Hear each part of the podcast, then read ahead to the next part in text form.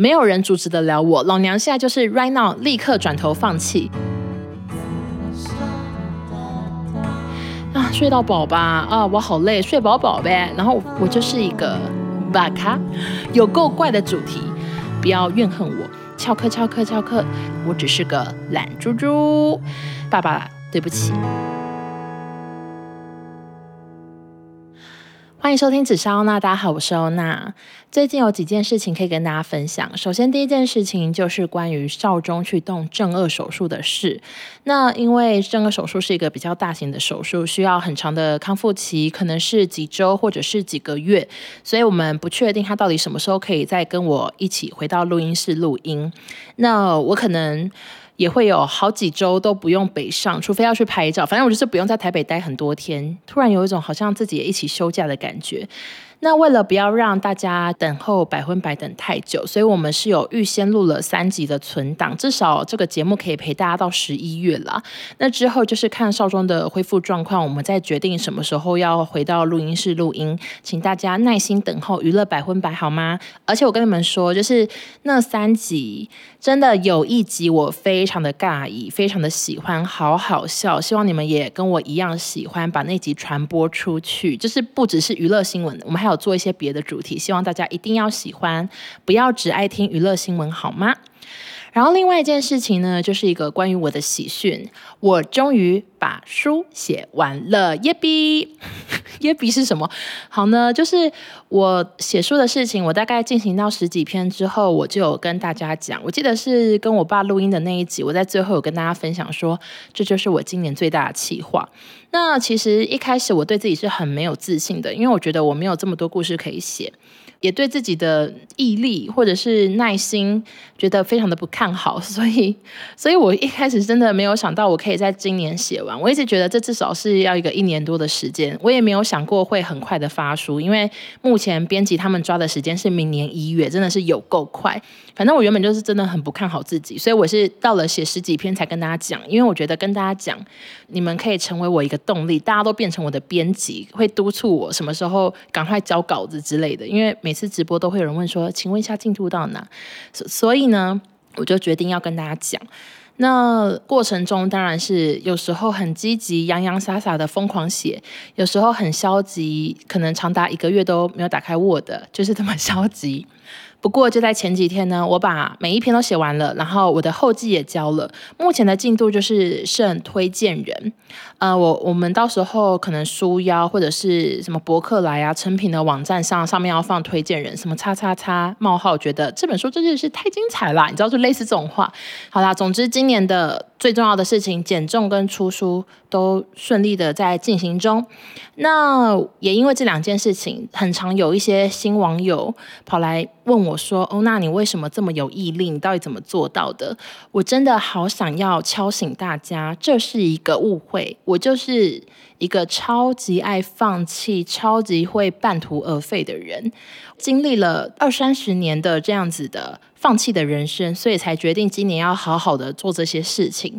那本集呢，就是来收集一下我从小到大我放弃的事，是不是很怪的主题？但我觉得，哎，怎么还真的放弃蛮多事的？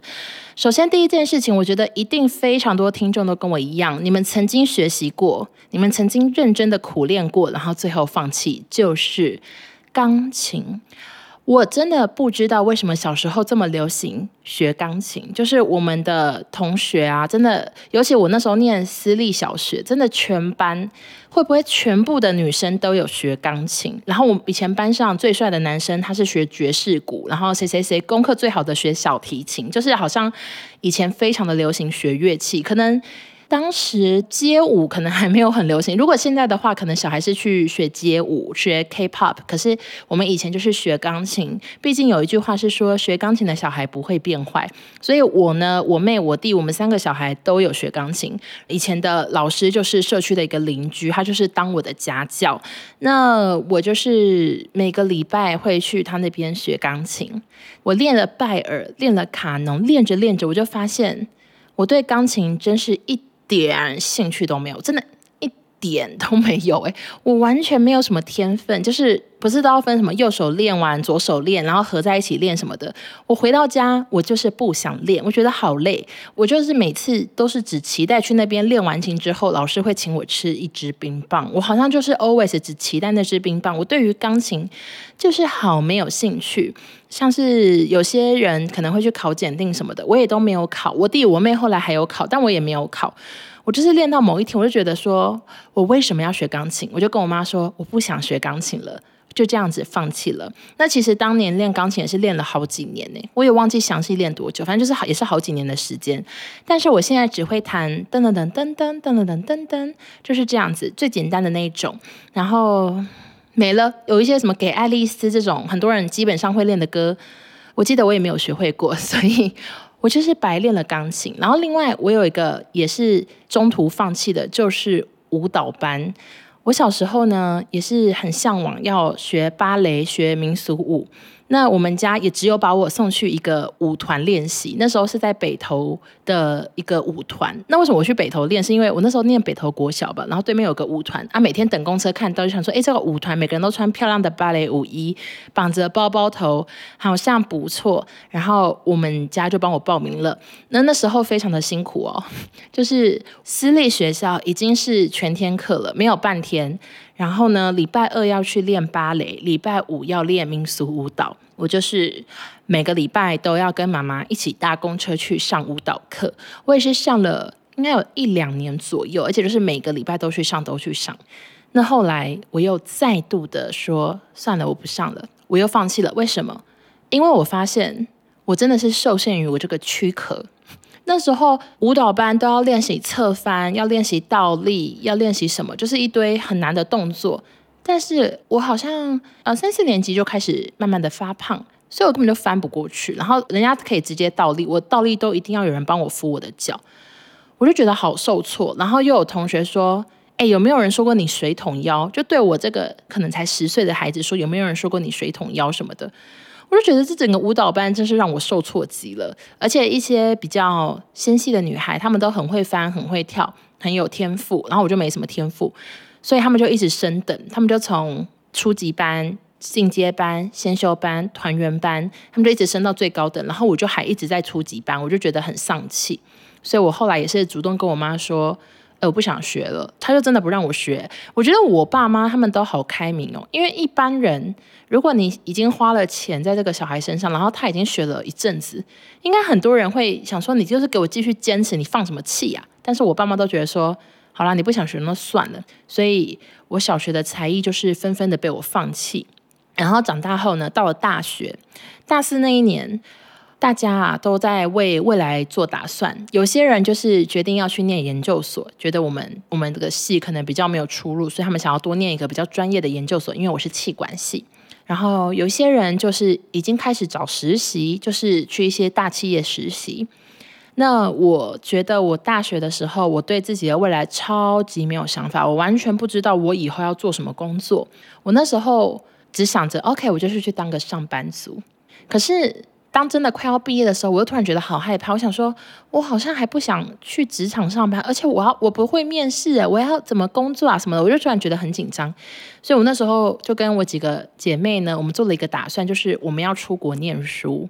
那时候学校有一个类似气管系的进修课程还是什么，反正就是气管系有个研究所，然后那个研究所是可以交换学生，可以去美国半年，然后去西班牙半年，然后在台湾念一年，然后会拿到一个学位这样子。I don't know，我现在讲不出来那是什么东西，反正就是有一些人都都有去念。那其实当时我就想说，好像可以念这个，因为他的学费是比较 balance 的，他不会很贵很贵，他不是美国学费，因为他就是还有在台湾念一半。但我一方面想说，诶。我有想要继续念这个吗？我也不知道。可是因为我实在是太不想出社会了，我非常的不勇敢，所以我就跟我的姐妹们说：“哎，算了算了，我们去念托福好不好？我们去考托福，我们就是准备出国念书好吗？”然后那时候我们就全部人都去北车附近的一个补习班报名了托福。结果一上就发现不对劲，托福怎么这么难？真的好难！你知道我们那时候出国，如果要就是念国外的研究所的话，要准备托福跟 GMAT。然后我记得那时候辅大的那个课好像也是要准备两个，或者是反正至少要有一个成绩就对了。我那时候光是准备托福，哎，其实我也没有认真准备，因为我上了几堂课，发现好难之后傻眼，然后就没有很认真准备，然后也有去上什么模拟考，什么都听不懂。总之就是我也是曾经想要报名，想要去考试，后来发现自己实在与这个达到合格的成绩距离非常的遥远，然后外加 GMAT 又更难，所以我后来也是放弃。那其实，在大概是什么时候放弃的呢？我想一下，可能大概上了两三个月之后，就一直选择翘课，或者是去看补课带，然后补课带就一直想睡觉，然后最后 最后就想说。啊，算了啦，就是仔细思考，发现自己根本不想再读书了。因为我其实对读书就是没有什么很大的兴趣。我觉得我小时候已经把我所有读书的扣打都用光光了。我国小、国中、高中，我都非常认真的念书，都有去 K 书中心，有去图书馆。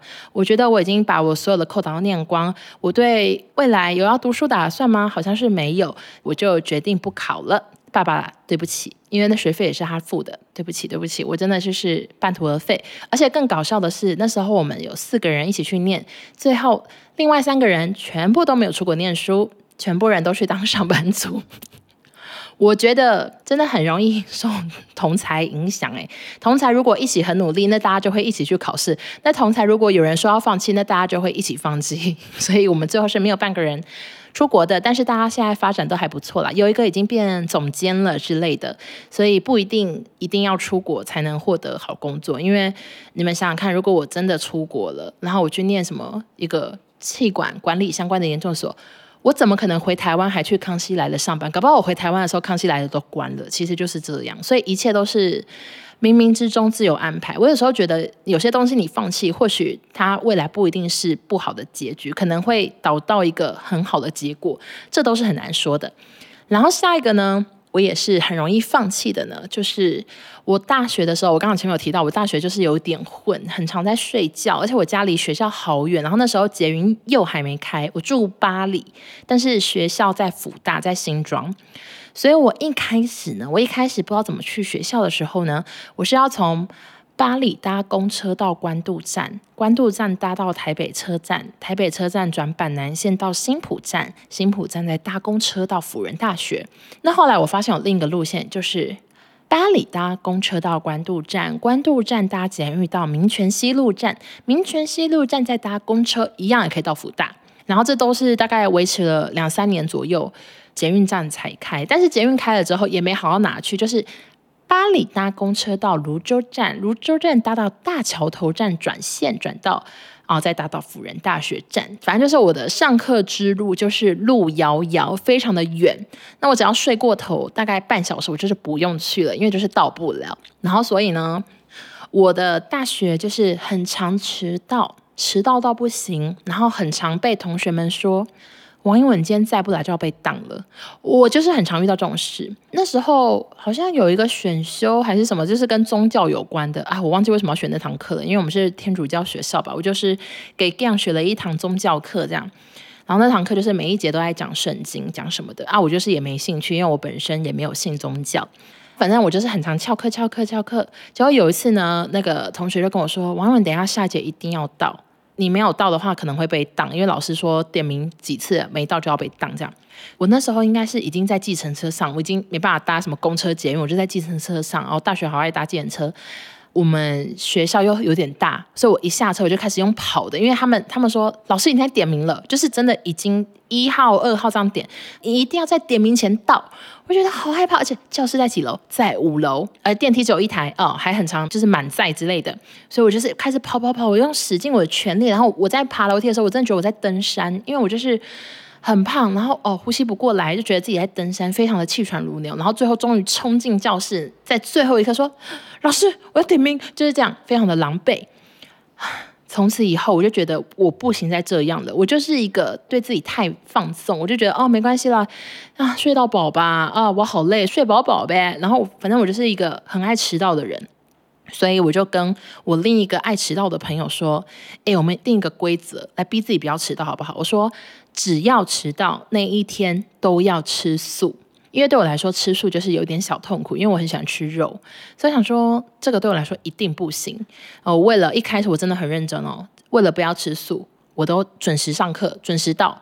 后来啊，又开始有迟到的状况出现，我就是那天会吃素。结果我发现这件事情，我也是没办法坚持下去，因为我常常会忘记。我有时候已经确定迟到，我想说啊，算了，去买早餐好了啊，明明就要吃素，我我还是不小心就会拿成烧肉饭团，就是很快就忘记，就会马上拿成烧肉饭团，然后他已经吃到一半才想说，哎，对了，今天要吃素。但是对我另外一个朋友，他就是没影响，因为我朋友是一个超级节省的人。他在学校的自助餐，他永远夹皮蛋豆腐，就是这样，皮蛋豆腐他就吃好饱了。他就是吃素对他毫无影响啊。像我这种每次要拿两三个主餐的人，就是很大的影响。所以。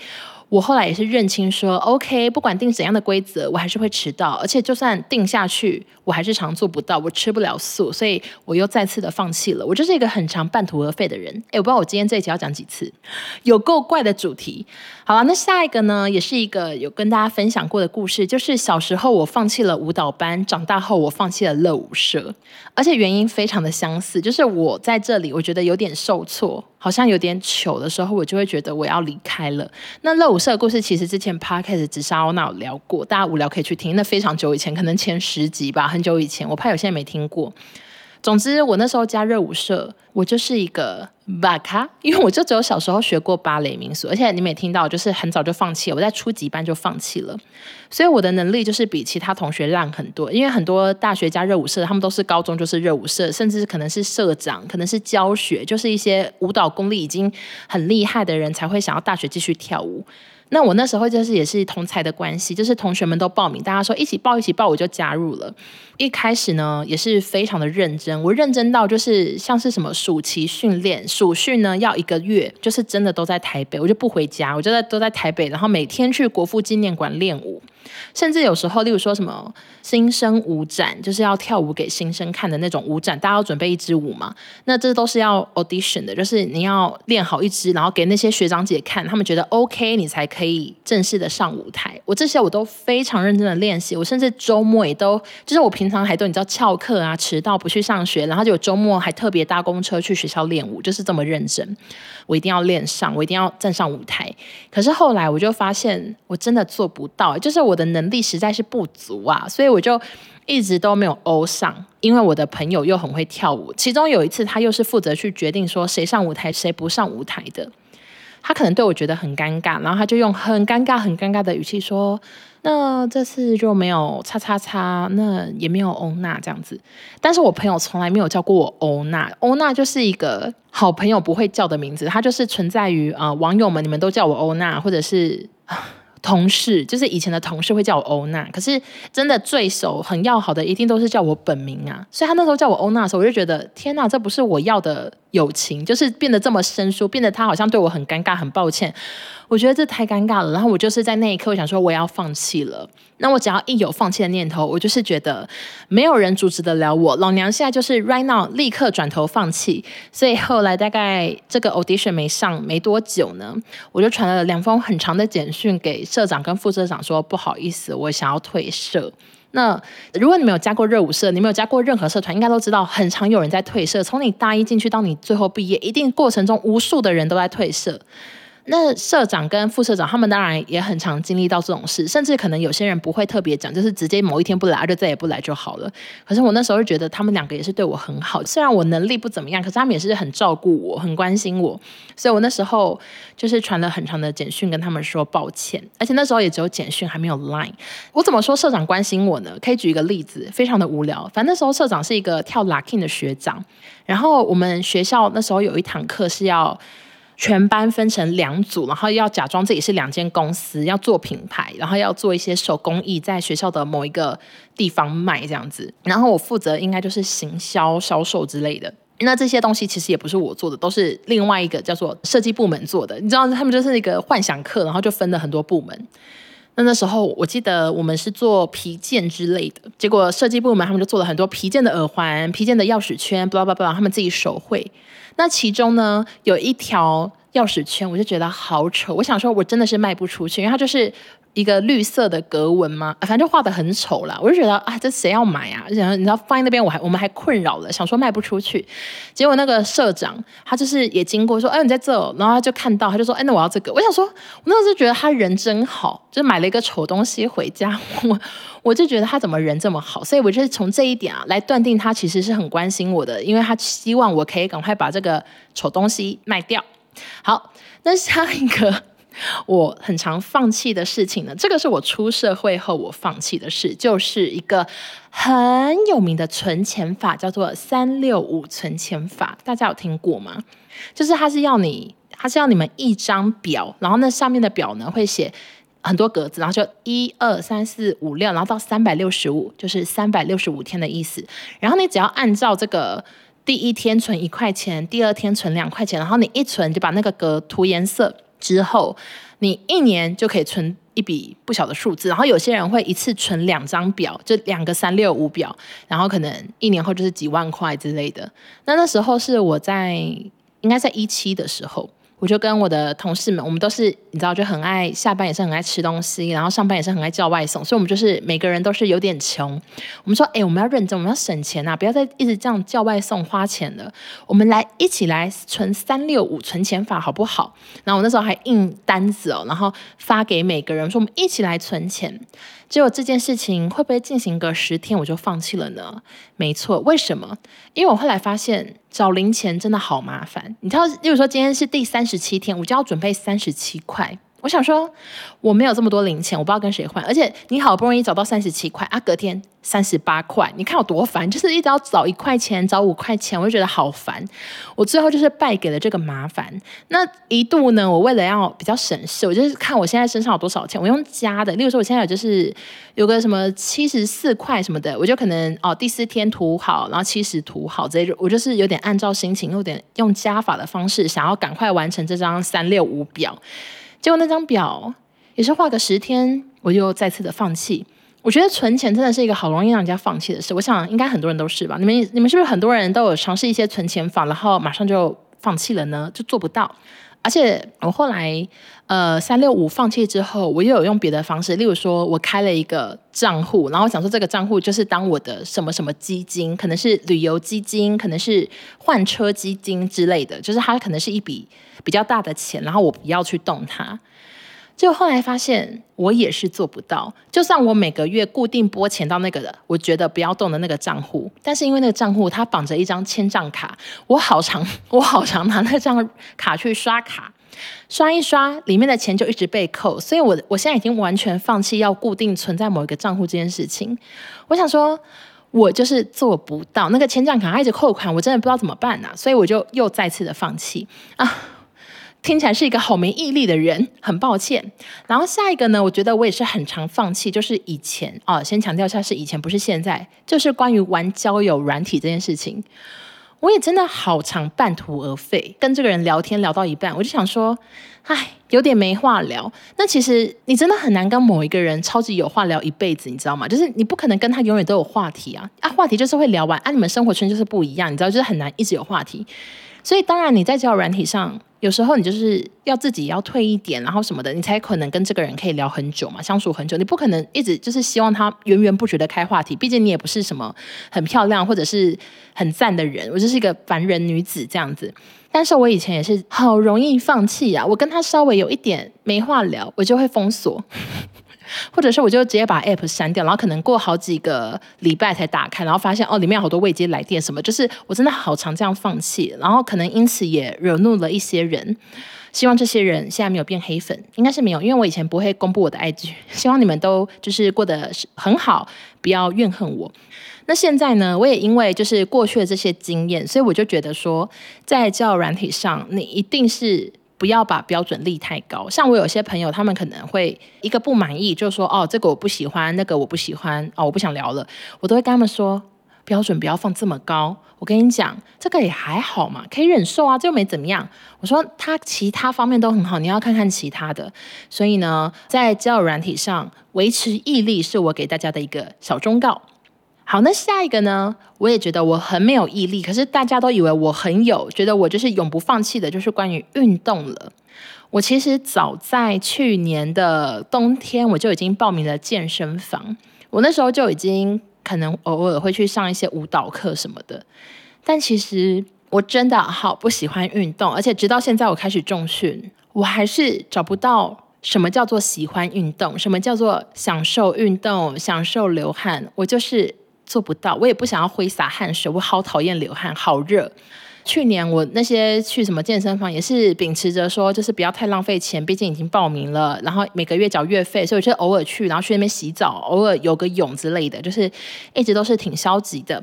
然后后来我不是去苏梅岛，就是跌倒嘛，然后掰咖好几个月就很痛。我那时候有多开心啊，想说哦，名正言顺不用去运动，因为一运动脚就很痛，然后也走不太到健身房，所以我那时候其实是很开心。我是后来就是今年饮控有点成绩，然后脚不痛了，我才又开始回去重训，但。但其实我每一次我穿上衣服，然后准备踏出家门的那一刻，我还是觉得很痛苦。我见到教练，我还是笑不出来。呃，每一个动作中间，不是大家可能会停下来跟教练聊天吗？我跟你们说，我每次在健身房的样子呢，就是做完一组了，然后就会立刻立刻去找个椅子上坐下来，可能是隔壁的器材它有座位，或者是隔壁的软垫没有软垫，我就是直接盘腿坐在地板上，然后我就看着远方，我就是以一个最空的表情看着远方。然后想说好累，教练他应该是觉得我真的是史上最难聊的人，因为他可能已经很习惯每个学生都会侃侃而谈、谈笑风生，然后永远都是这样看着远方，然后最常说的话就是好累，做不到，好累，真的好累，就是我好像永远都只有这些对话，所以我其实运动方面我也是一个超级没有毅力的人，别忘了，就是当我受伤，我内心好开心。好的，那最后一个能证明我真的是一个超爱放弃的人呢，就是关于减重了。大家，我人生当然是想过要减肥，想了一百万次，那一定是每一次都半途而废，每一次都决定放弃，才会胖到那个程度嘛。所以我我觉得我就是过去对自己太仁慈吗？然后我比较放纵我自己，我觉得开心比较重要，所以我就是很多事情我都觉得啊，放弃好了，放弃好了啊，不要做好了，不要做好了。那我真的是在今年，就是觉得身体有出状况啊，有点警讯了，我才开始要做一些事情，想要逼自己可以活得更有毅力。那我也很认清，我就是一个很爱放弃的人。从今天讲的所有的故事，我就觉得啊，OK，我呢就是一个啊。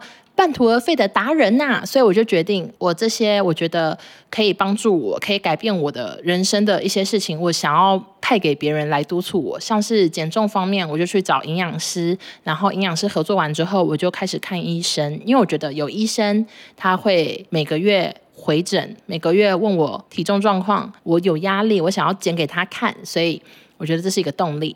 那运动呢？我呢也是想说，有请教练。那教练每个礼拜都会问我说，这礼拜要约哪天，要约几点，就是多了一个管我的人。而且外加我在健身房，我也不可能只做几个轻轻的重量，做个几次我就可以回家，因为他都在旁边，他就会逼我要踩个四十八下，然后然后仰卧起坐要做个也是什么三十几下，反正就是他会一直在旁边督促我。我就是认清我是一个需要被督促的人，我才有毅力。那像写书呢，也是因为有编辑。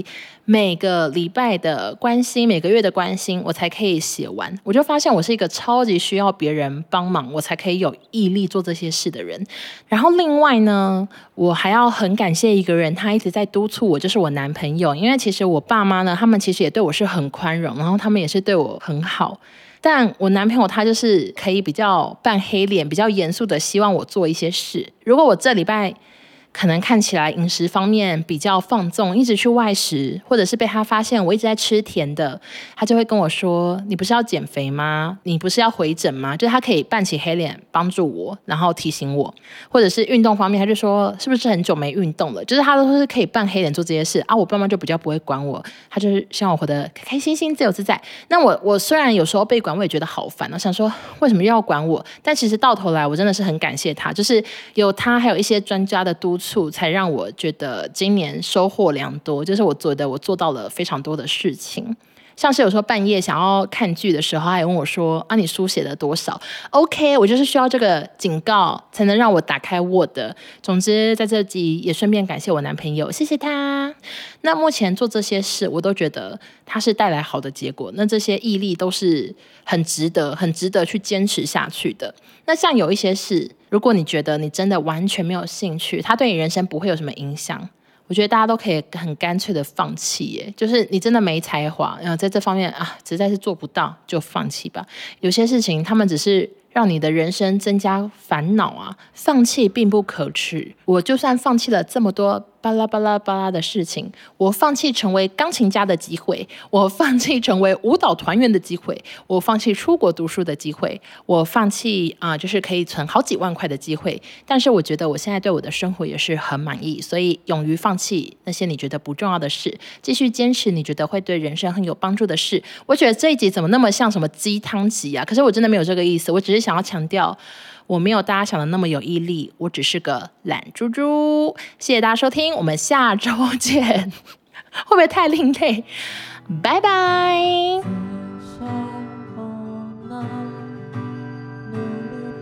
巴里到捷运到，巴里到好难。不过就在前几天，我把每一本，等一下，我想打嗝哎，等一下。啊、哪来的嗝啊？啊、哦，好，对不起。然后其他像是什么作者序，然后书的照片。哎哎，有人哦？你怎么在这边呢、啊？你在录音，我想说不要吵。完全听不到，你赶快出去吧。等一下，我拿起包就好。哎。